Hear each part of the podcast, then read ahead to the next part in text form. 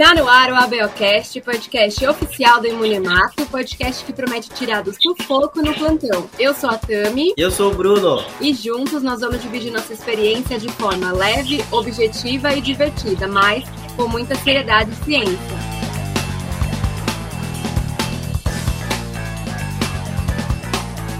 Olá, pessoal, sejam todos bem-vindos e bem-vindas. Hoje a gente está no episódio 16, Bruno, e o assunto vai ser controle de qualidade em imunematologia. O assunto foi votado e escolhido lá pelo nosso grupo de apoiadores, né, aqui do, do ABOcast, que hoje estão aí acompanhando nossa, nossa gravação, vão ter a oportunidade de participar diretamente aqui com a gente, fazer perguntas, tirar dúvida, né? E então eles estão aqui com a gente, o Jonathan, o Edilberto vai entrar, a Berta daqui a pouco está por aí também também, além da nossa super convidada. E antes da gente começar a apresentar a nossa convidada, a gente é, vamos só falar, né, Bruno, para como é que faz para virar apoiador. É muito fácil, você vai ter vários benefícios, como esses que a gente já falou, além de descontos no curso, participação de sorteios, vão receber um episódio extra mensal de caso clínico, um grupo exclusivo com a gente, comigo e com o Bruno. Isso tudo com valor a partir de 10 reais. Então é só acessar lá o apoia.se barra ABOcast e ver todos os nossos planos, né, Bruno? Isso mesmo mesmo, Tami. É um... Vocês têm muitas vantagens aí, pessoal, para vocês aprenderem, participar com a gente é, nas gravações, para decidir com a gente o que, que a gente vai discutir, quais são as dores de vocês, sabe? Então, participem e eu acho que a Tami também disse para mim que talvez pode ser que role também um desconto nos produtinhos de Monemato, hein, pessoal? Então fiquem de olho, apoiem que novidades podem surgir. É isso aí, a gente vai realizar sorteio, né, mensal do, dos mimos lá de Monemato. Bom, vamos falar hoje sobre o nosso assunto, que é controle de qualidade em imunematologia. A gente já convidou uma pessoa que já é da casa, já participou de outro episódio aqui com a gente, a doutora Marina Conrado, lá da ProSangue. Seja bem-vinda mais uma vez, Ma, e se apresenta aí para quem não te conhece.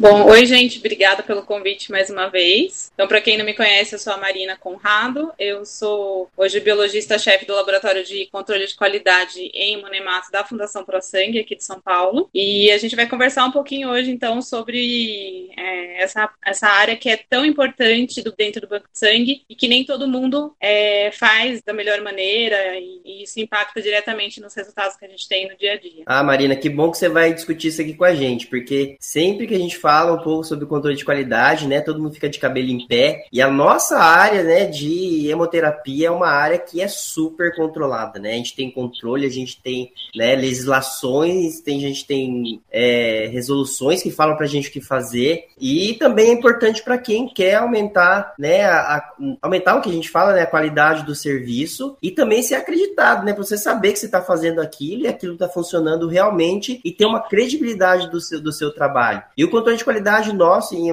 em hemoterapia, né? É uma coisa bem extensa, né? Que vem desde sorologia, a gente controla também os hemocomponentes para saber o hemocomponente que foi coletado e produzido, se ele está de acordo. E também no nosso caso, e que é muito importante, dos nossos reagentes em imunematologia.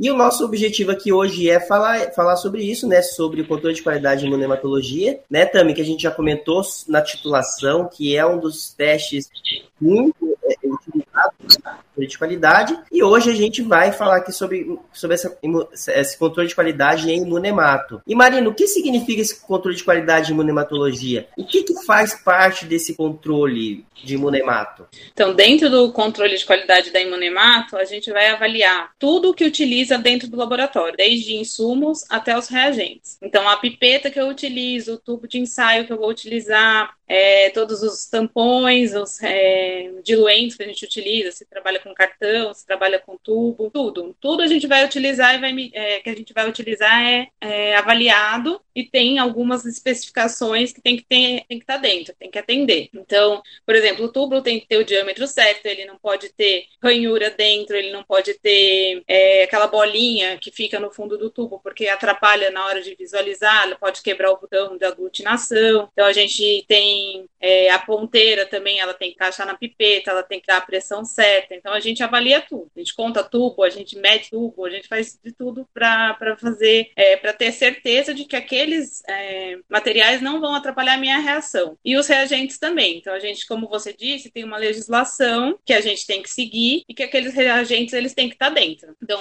é, padrão de aglutinação, intensidade de reação, tudo isso é determinado pela legislação e a gente tem que assegurar que os reagentes que a gente está utilizando está dentro do que é especificado para que a gente tenha um melhor, é, uma melhor execução dos testes e um melhor resultado depois, um resultado confiável, né? Que eu acho que é o mais importante. E reprodutível, né? Então, eu tenho que ter certeza que o reagente que eu estou usando hoje, se eu continuar usando ele ao longo da semana, ele vai manter as mesmas características e a mesma qualidade de quando ele chegou para mim. Então, isso também a gente acompanha dentro do controle de qualidade. Nossa, Marina, é muita coisa que tem que controlar, Marina. Você, como gestor, então, você tem bastante coisa para tomar conta.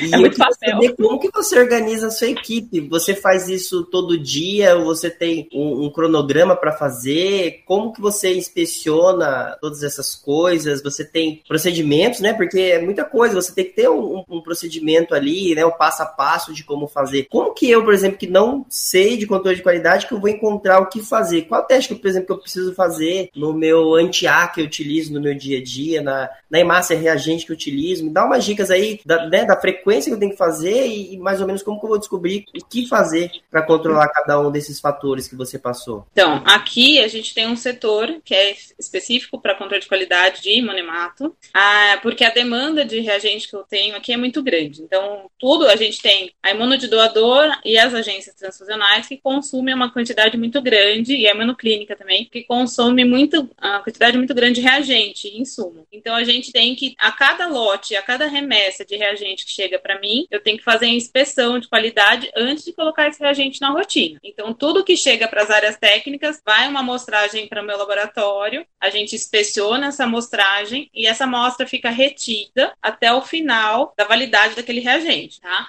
E aí, depois que eu aprovei, a gente distribui para o almoxarifado e aí distribui para as áreas técnicas para trabalhar. Então, aqui a gente tem um setor porque a demanda realmente é muito grande. Então, todo dia praticamente chega inspeção para fazer. E aqui também, como a gente trabalha com processo de licitação para compra, então antes de comprar, vem uma amostragem também para a gente fazer a inspeção, para validar, para ver se aquele reagente está apto para entrar na nossa rotina ou aquele insumo. Aí a gente valida a compra e eles fecham, então eles, aí eles fazem o pagamento. Então tá sempre chegando material de pregão, material de rotina, então a gente tem uma demanda bem grande mesmo. E é o que eu falei, é sempre lote a lote, remessa a remessa. Então, se a gente comprou, vamos lá, 200 tubos, eu recebi só 50 tubos no mês porque eles não tinham para me entregar os 200, na próxima vez que vier o restante, eles vão ter que mandar amostragem para eu testar também, mesmo que seja o mesmo lote. Porque pode ter problema no transporte, pode ter né, problema de armazenamento, com relação aos reagentes, pode ter problema de temperatura, a gente sabe que tem temperatura de transporte, então a gente tem que sempre avaliar tudo quando vem. Isso é quase todo, quase diariamente, assim. E aquele dia que não tem inspeção, a gente faz os papéis do dia anterior, né? Que tem um monte de coisa para liberar também. E nas agências transfusionais e nos, nos setores da hemonemato, é, diariamente é feito um controle dos reagentes que estão em uso. Então, aqui a gente não trabalha com controle comercial, a gente passa amostras nossas, que já eram conhecidas. Então, a gente tem é, uma hemácia O negativa, uma hemácia AB, AB positivo para ver tipagem, e a gente tem uma, um soro pra, é, de pesquisa positivo e um soro de pesquisa negativo. E a gente usa esses sorinhos que já foram pré-qualificados, que já foram pré-inspecionados, que já está tudo certo para colocar na rotina. Então a gente faz o nosso controle interno diário. Se a gente detecta qualquer alteração nos exames né, durante o dia a dia, aí então aciona novamente o controle de qualidade para que esses reagentes sejam reavaliados o porquê que está dando essa discrepância. Então a gente faz esse feedback também, que é, é necessário. Qualquer alteração no padrão daquele reagente, depois que ele foi para uso, ele retorna para o controle de qualidade e vai ser comparado com aquela amostragem que eu tenho guardada. E aí eu vou avaliar o que, que pode estar acontecendo. Então pode ser contaminação, pode ser armazenamento, às vezes realmente ele perdeu a reatividade. A gente tem que a gente vai ter que avaliar o que está acontecendo para esse reagente parar de funcionar. Ah, deu... Não, deu, deu para entender, ficou claro. Eu só. E aí você tem que fazer, então, toda vez que chega uma remessa ou um lote, e também tem o controle diário, né? Que você falou que faz as agências transfusionais, mas também em todos os outros setores, na, na imunodoadores, todos os dias, né? Uma amostra, amostras de vocês. Então, eu não preciso comprar um kit de controle para poder fazer o meu controle diário. Não, desde que aquela amostra ela tenha sido pré-qualificada para isso, não tem, não tem necessidade. Então, por exemplo, eu quando preparo os sorinhos, porque quem prepara os soros positivos e negativos para fazer a triagem é o controle de qualidade. Aí a gente faz toda uma inspeção, a gente qualifica aquela amostra, a gente tem toda a rastreabilidade do que, que eu utilizei naquele reagente para fazer, então eu sei qual, qual, quais os doadores estão ali dentro, qual o anticorpo que tem, então a gente tem toda a rastreabilidade daquele produto. Então ele vai para o laboratório como se fosse um soro comercial, mas esse foi feito em house porque a gente tem aqui bastante controle, é, bastante plasma é, positivo, né? Então a gente consegue produzir aqui. Mas o ideal é que você compre, é, que você compre ele pronto, porque aí você tem toda a garantia da empresa, você tem é, você tem as qualidades de um reagente pronto. Então, ele é considerado um reagente pronto. Tanto que a gente está tentando colocar agora para a gente adquirir aqui também para fazer esse controle diário comercial. Por enquanto, a gente não tem. Entendi, Ma. E, e além dos reagentes, você também, como controle de qualidade, monta os procedimentos operacionais padrões, né? Os POPs ou PO.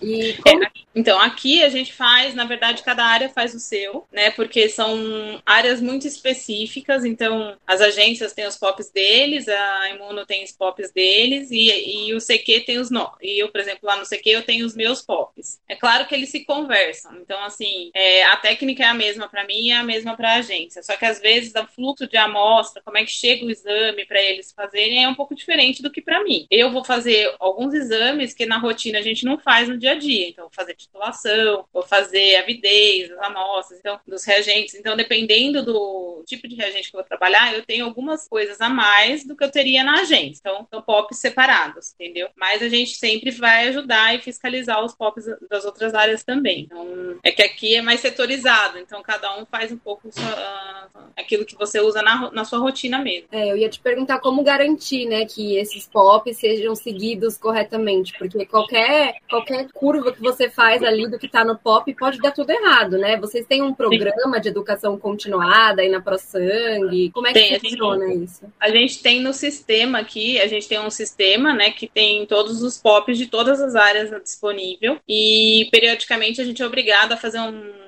os gestores são obrigados a fazer uma reavaliação daquele POP, né? Alterar alguma coisa, atualizar, ver se tem alguma coisa para mexer. E os funcionários são obrigados a treinarem novamente. Então, aí o sistema mesmo dispara para o funcionário treinar e a gente faz uma avaliação anual também para ver se está indo bem. Assim. E a gente também tem os controles de qualidade externo, que são enviados para as áreas. Então, a gente tem os controles que são comerciais, que aí esses vêm de fora da ProSangue, e a gente distribui para todas as áreas aqui. Então, através desse controle, a gente também consegue avaliar se as técnicas estão sendo executadas da melhor maneira, né? Então, é, e aí esse controle ele é composto de provas teóricas e provas práticas. Então, nas provas práticas, a gente vê se eles estão sabendo fazer e a teóricas eles estão estudando, né? Então, assim, a gente consegue dar uma mensurada como é que está a população daquela agência ou, da, ou dos laboratórios em si. Então, a gente consegue fazer esse controle mais ou menos. E se precisar, a gente retreina. Aí a gente faz o treinamento. Ah, legal. Então, vocês têm um programa de educação continuada bem interessante isso.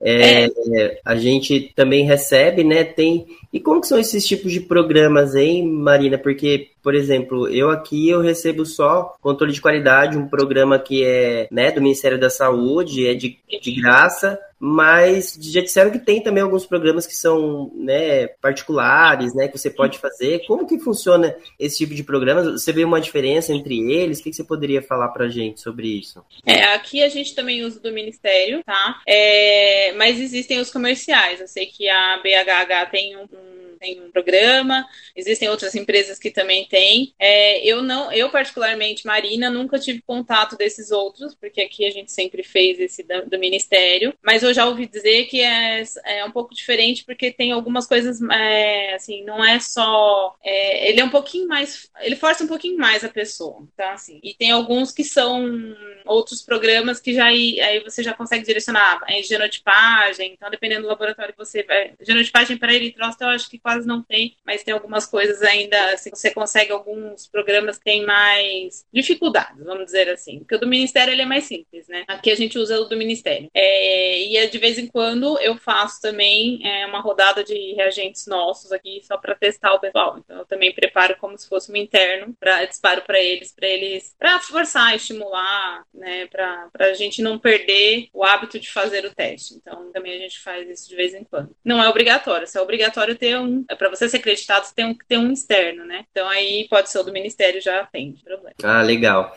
E esse, esses controles, Marina, dá um exemplo pra gente, por exemplo, o controle de qualidade interna aí, né? É, o, qual, qual teste você faz, por exemplo, você recebeu um lote de reagente, né? Seja um anti-A um anti-D.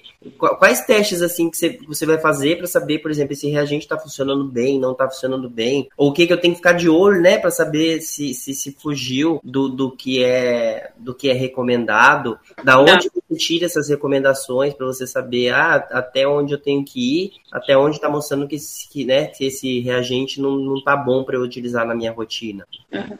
É, o que a gente faz aqui é, por exemplo, ah, chegou um anti-A, um anti a gente vai fazer a titulação dele para ver qual o título que ele está respondendo. Aí tem o título, a portaria tem um determinado título que é esperado que aquele reagente tenha. Normalmente esses anti-A, anti-B, eles têm título sobrando para a gente trabalhar, então não é tão difícil de obter. Eu nunca vou testar com hemácia só, então eu vou testar com hemácia 1, vou testar com hemácia 2, vou testar com hemácia AB, A2B, hemácia B, hemácia O, então eu vou fazer na portaria tem quais as hemácias que a gente tem que trabalhar. E a gente também nunca vai trabalhar com uma de cada. Então, por exemplo, eu vou trabalhar, eu acho que, se eu não me engano, são três a um, três a dois. Então a gente vai fazendo, vai fazendo várias hemácias para poder ver se a variabilidade entre uma hemácia, um doador e outro. Porque tem doadores que têm mais antígenos, tem doadores que vão ter menos. Então a gente consegue cobrir aí e, e, e avaliar melhor essa, essa variabilidade. Então a gente faz a titulação, a gente faz especificidade, é, eu vou fazer também, então,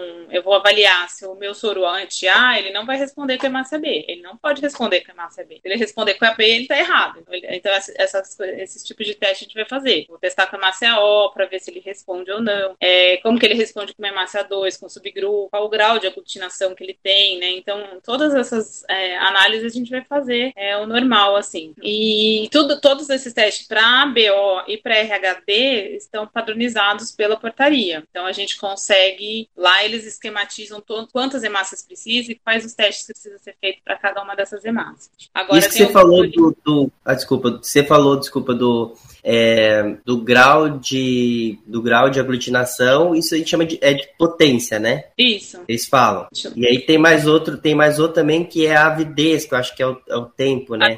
Porque vem esses nomes, eu lembro a primeira vez, Marina, que eu fiz controle de qualidade, eu tava perdido, muito perdido. É. Uma das pessoas que me ajudou muito foi foi é, foi a Ana. Sim. A Ana me ajudou muito, Samaritana. A gente teve um curso, tive sorte de entrar nesse curso para entender o que que o Ministério falava. Porque o Ministério veio com essa demanda, a gente não sabia o que tinha que fazer.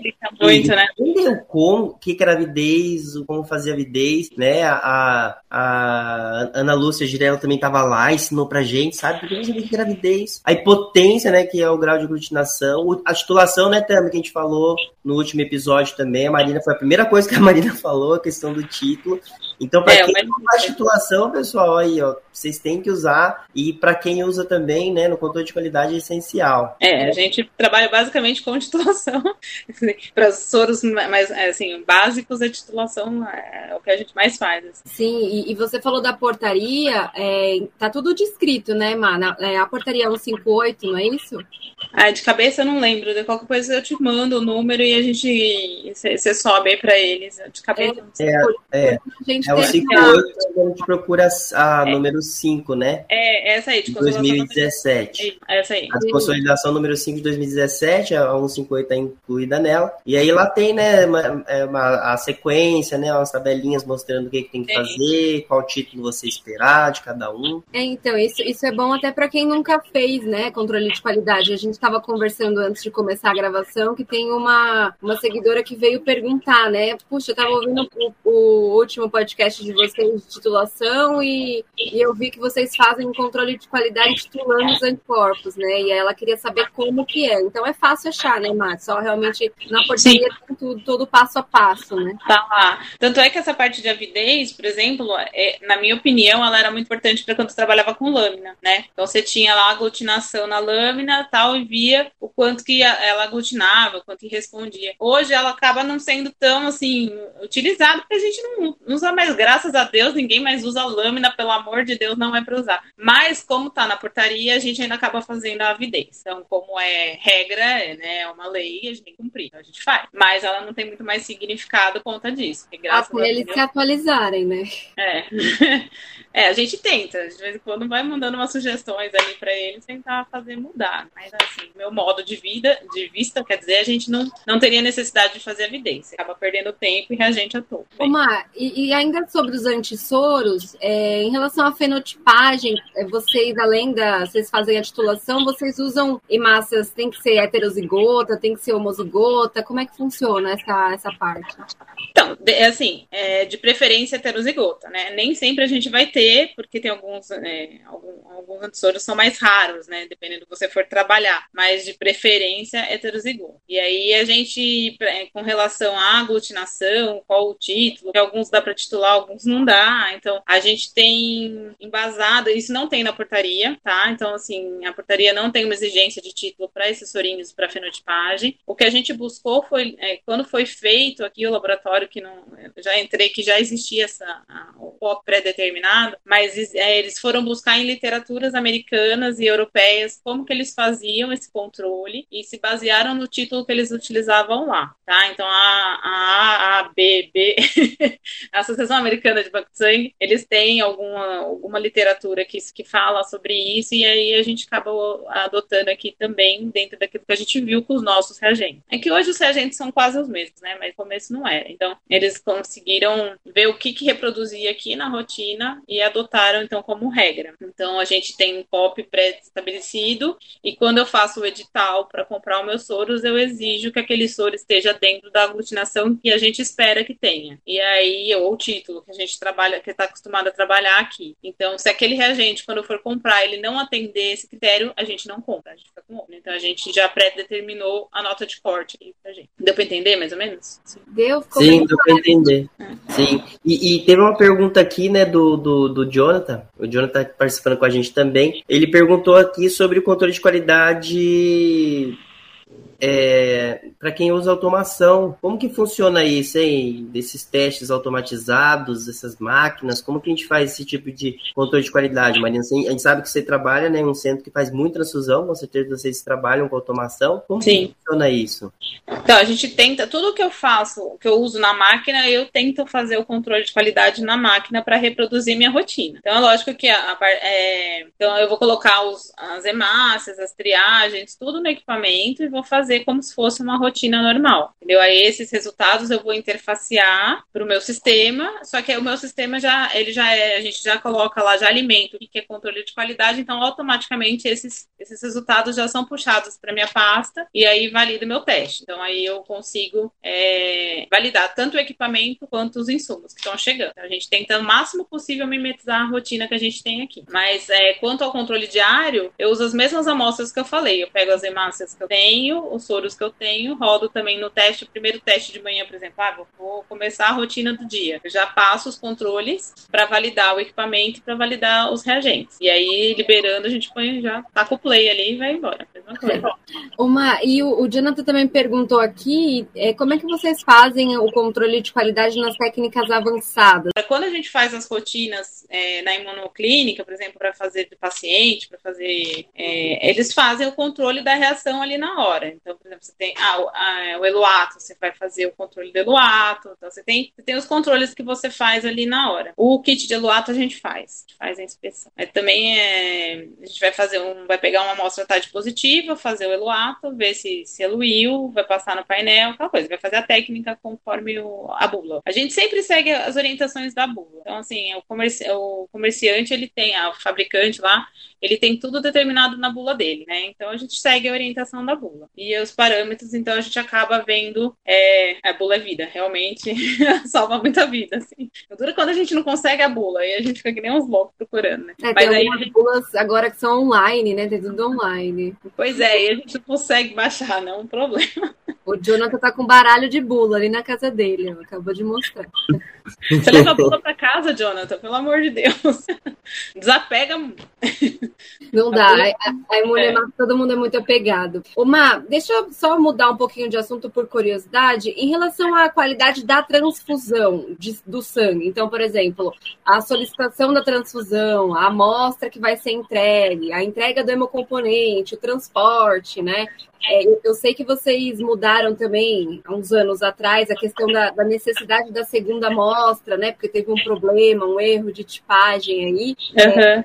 É, é, você que cuida dessa parte também? Como é que, como é que funciona? Assim? Na verdade, assim, quem, quem toma mais à frente é o pessoal da agência, né? A coordenação da agência. Mas se precisar intervir, a gente também ajuda, né? Assim, o, a gente tem sim um controle das amostras, então a amostra chega na agência transfusional, ela tem que estar o nome nome de quem coletou, a data e o horário. O nome da amostra tem que estar igual ao nome da requisição, que é o básico, né? A gente acredita que seja realmente do paciente que vai transfundir. E toda vez que o paciente é de primeira vez, que ele nunca entrou no serviço, a gente solicita uma segunda amostra. Então, a gente nunca vai solicitar essa amostra junto com a primeira. Então, se o cara entregou duas amostras, eu vou pegar uma, vou jogar fora. A hora que eu terminar os testes, que a bolsa estiver pronta, eu vou ligar lá e pedir uma segunda amostra. Porque a gente sabe que para eles é muito mais fácil colhe o tubo na mesma hora, né? Então, a gente acaba acaba. A gente tem os macetes de perceber quando a equipe é, tá, tá agindo de má fé para não ter que furar o paciente do novo, né? É, meu Mas problema é... quando eles coletam no mesmo momento e deixam lá na, no setor deles, né? Também. Se eles forem espertos, eles vão por duas horas diferentes, mas normalmente eles põem a mesma hora.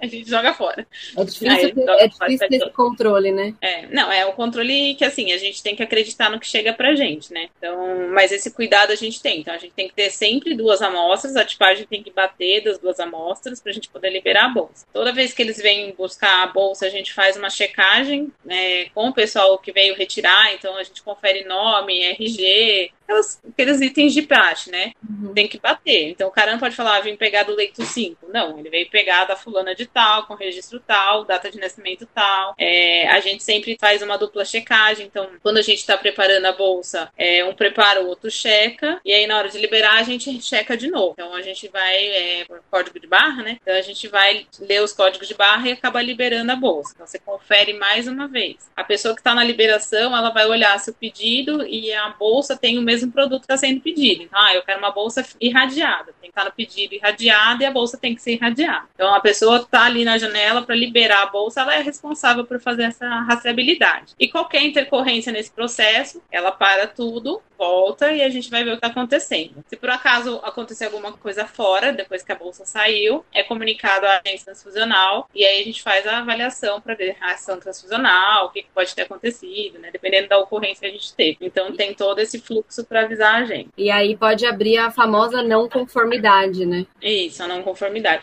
O controle de qualidade trabalha bastante com não conformidade, né? A gente, é. É, a gente tem que fazer. Eu acho que a não conformidade é que muita gente vê a não conformidade como uma punição, né? Na verdade, ela é uma medida para a gente fazer uma correção. Então, ela vai ali te orientar e você vai levantar os pontos para ver o que está acontecendo no seu processo que está tendo uma falha e como que a gente pode é, arrumar para que essa falha não aconteça, não se repita. Porque a gente tem falhas pequenas, mas a gente pode ter falhas grandes que pode levar a um óbito de uma pessoa, porque a gente está lidando com transfusão, né? Então, a gente tem que ter muita consciência de que, na verdade, o fim do nosso produto é uma, uma pessoa que está recebendo essa bolsa. Então, a gente tem que é, zelar por tudo para que essa transfusão seja o mais segura possível. E, e não levar a não conformidade também como uma, de, um, um, tipo, uma delação, né? Ah, tô é. delatando o meu coleguinha que fez coisa errada. Não, é, é, essa coisinha errada pode dar um brozão lá na frente, né? Sim,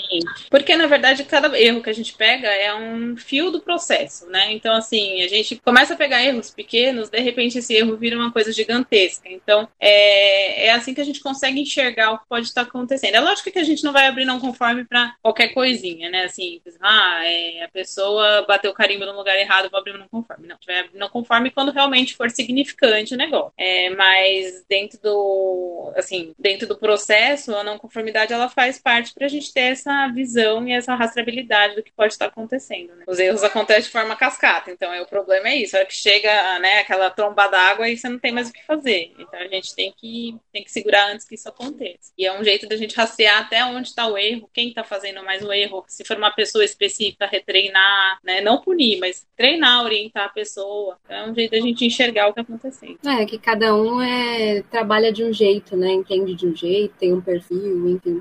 Uma, e, e sobre a, o controle de qualidade externa, você já falou um pouquinho que você usa aí do Ministério da, da Saúde, o Bruno comentou que tem da BHH, tem alguns outros serviços também que eu já fiz de outras instituições. E o que, que, que, que acontece com o serviço se não passa no teste de controle de qualidade externo? Tem essa possibilidade? Tem. Na verdade, você tem que, quando você faz, você tem que enviar o resultado para eles e aí você tem uma porcentagem de é, é, pontuação uma aceita, é, você está de acerto. E ao final do ano eles soltam um certificado de que você foi aprovado naquela, né, no, no programa deles ou não. É como se fosse uma prova. Você vai fazer a prova e eles vão te dar o, o diplominho. Quando você tem uma acreditação numa empresa dessas de acreditação, tipo ISO, a própria é, a ABB, você precisa ter um controle de qualidade externo para provar que aquele seu processo ele é confiável e que você tem uma, é, assim, você tem uma reprodutibilidade nos testes e todo mundo está fazendo da mesma maneira. Então, assim, você tem um fluxo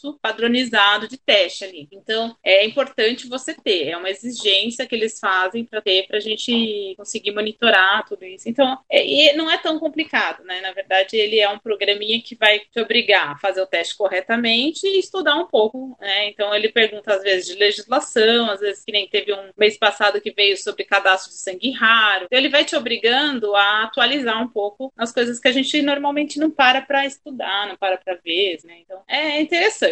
E é importante, Sim. né? É importante, é. E não é tantas vezes, né? Então, assim, você tem é, prova prática e prova teórica que intercalam e elas vêm a cada dois meses. Então, é, você vai ter quatro, cinco vezes no ano. Sim. É, eu já vi alguns, alguns controles externos que vinha, vem até um artigo junto, é. científico, para você ler. É, é, bem legal mesmo. Acho que é, é legal para a equipe, né, como um todo. É, normalmente a equipe não curte ter que fazer isso, né? Vamos dizer. A equipe não gosta muito porque tem que parar a rotina para fazer. É. Mas é um jeito de você monitorar como é que tá e é um jeito externo, né? Então, assim, você não tá roubando, né? Assim, por exemplo, ah, não vou fazer o negócio mais tranquilo porque é meus, são os meus amigos, meus colegas. Não, é vem de fora e. Mas normalmente não tem problema. Sim. E, e vocês são acreditadas, Ma, aí na, na ProSang? Como é que funciona? Sim. Aqui a gente tem a ISO e a, a ABB. Então a gente tem as duas acreditações. E aí, anualmente, eles vêm e faz a re, re, recreditação, né? Acho que é isso.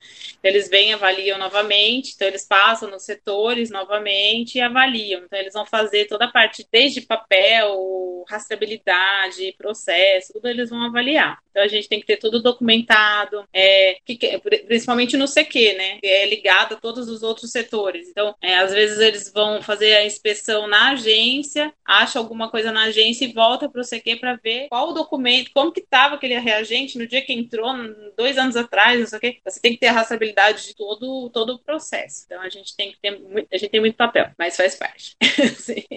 mas a gente tem que ter tudo isso, assim, é bem, eles uhum. são bem rigorosos, mas é, é, o papel deles é justamente isso, fazer ter a qualidade do serviço. Sim, deve ter muito rigor nisso e como você falou, né, você falou alguns, alguns testes, algumas formas de fazer o controle de qualidade que eu também nunca fiz, não, não, né, o meu serviço também não tem essa complexidade, mas só que eu quero, né, Marina, ver com você o seguinte, né, pra gente é, abrir aqui pro pessoal que tá aqui escutando, ou para quem não tem controle de qualidade, para quem pensa, ou começou a pensar agora, né, também depois do último episódio, né, o que é controle de qualidade, como que eu faço, como que eu faço, hein, Marina, para implementar esse controle de qualidade de monemato, seja na minha agência, que é pequenininha, ou no meu banco de sangue mesmo? Eu preciso de técnicas muito avançadas para conseguir cobrir o que, né, pelo menos o que o Ministério pede, né, não o que a acreditação pede, mas pelo menos a gente tem que seguir o que o Ministério fala. O básico. E precisa de um reagente que é bem difícil de encontrar. Como que eu faria para eu, eu começar, né, os primeiros passos para começar a implementar isso, saber que, né, que o que eu estou fazendo realmente está com qualidade e também não passar vergonha, né, quando chega lá o pessoal da vigilância sanitária, pelo menos você não passar vergonha e e olha, nunca fez.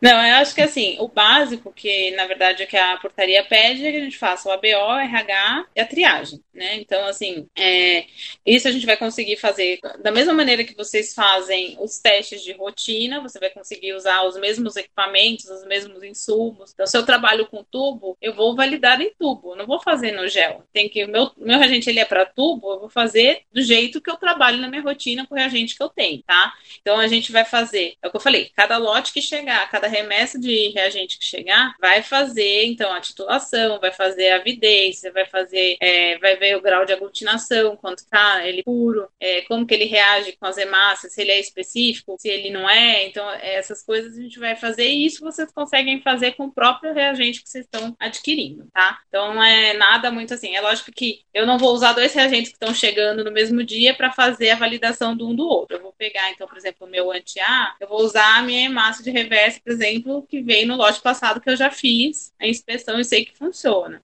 Então, a gente consegue fazer, ou pegar hemácias que estão na geladeira, que eu sei a, a tipagem delas, né? Então, a gente consegue fazer com, com material que você tem no local. Não precisa comprar nada, você não precisa fazer. O ideal é que justamente que a gente reproduza a nossa rotina. Então, não adianta eu fazer validação de cartão se eu trabalho com tudo. Então, eu tenho que fazer aquilo do meu dia a dia. Que eu vou validar todo o processo, não só o reagente. Então, mas a gente não precisa de muita coisa, não. É, dá para fazer tranquilo, assim. E eu acho que é importante lembrar também da, do controle de qualidade dos equipamentos, né? Então, por exemplo, não só do reagente, mas a geladeira. Então, meu, é chato olhar a temperatura a cada três, quatro horas. É, mas é necessário, né? Precisa. Principalmente no noturno, né?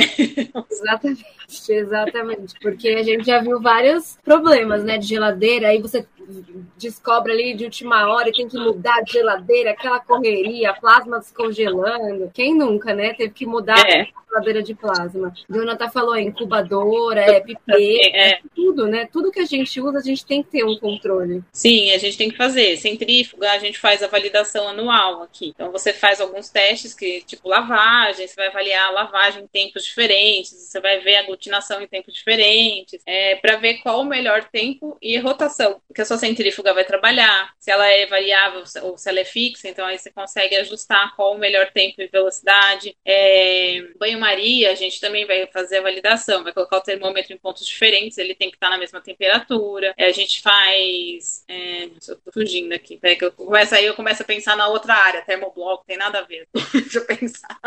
eu fico muita coisa. É, acho que é isso, é freezer, é geladeira, é, é pipeta, é tudo. Né? Geladeira, é.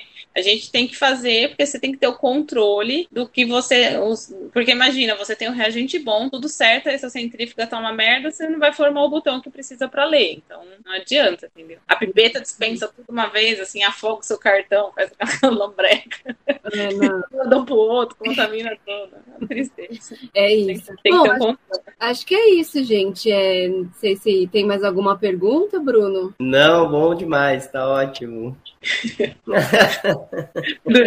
Eu imaginando tudo, tudo assim, tudo lambrecado. Eu tinha umas colegas de trabalho que, pelo amor de Deus. Não, é, é difícil. Mas tá bom, então, Má, muito, muito, muito obrigada. Foi um papo muito enriquecedor. Tenho certeza que para todo mundo que vai ouvir, vai aproveitar muito dessa conversa. O pessoal que tá ouvindo aí, Jonathan também, espero que vocês tenham, tenham gostado, né? E Má, obrigada, volte mais vezes, a gente vai te chamar, né? Que você mil utilidades, de rainha do MMA a princesa do, do, controle de qualidade. É, eu tô aprendendo a falar em público, assim, né? Eu não sou dessas da tecnologia do celular, né? Eu não, consigo. Eu só vou te empurrando, né? Mas tudo bem, vamos lá. Vamos, vamos que vamos, a gente enfrenta e vai. Não, eu que agradeço o convite mais uma vez, foi muito legal. É, espero ter ah, conseguido elucidar algumas coisas aí. Qualquer, qualquer dúvida pode entrar em contato que a gente gente tenta ajudar da maneira possível. Aí. Obrigado, Maria. Imagina. É isso aí, pessoal. Então a gente espera que vocês tenham gostado. Sigam a gente lá no perfil Mornemato pelo Instagram. É, segue a gente aqui também na plataforma de áudio que você escuta a gente. Não esquece do nosso programa de apoio, que é o apoia.se barra Biocast. Nosso e-mail contato arroba imunemato.com.br e uma novidade, dia 3 de abril estreou aí a primeira temporada da nova série da Imunemato, com o mesmo nome, né, Imuno e Emato. Eu e a professora Karen, que vocês já conhecem daqui também do, do Biocast. É, temporada, a primeira temporada, né, dessa série, que vão ser três temporadas, vai, é, se chama Preciso Mesmo Saber Disso. E eu e a Karen lá, a gente fez uma emenda muito, muito legal, com o básico de imunologia, hematologia, imunematologia, que você às vezes nem imagina que precisa saber mais, precisa, tá? Então as inscrições já estão abertas, as aulas elas foram pro ar aí dia 3. E se você chegou até aqui, garante o cupom aí ABOCast10, que vai te dar 10% de desconto, de desconto no curso, mas só vale até o último dia de abril. Então é isso. Espero que vocês tenham aproveitado. Bruno, obrigada. Obrigada aos nossos apoiadores, obrigada, Jonathan, e até o próximo episódio. Obrigado, Tami. Obrigado, Jonathan, por estar aqui com a gente. Obrigada, Marina, por essa ótima conversa que a gente teve hoje. E até o próximo episódio, pessoal.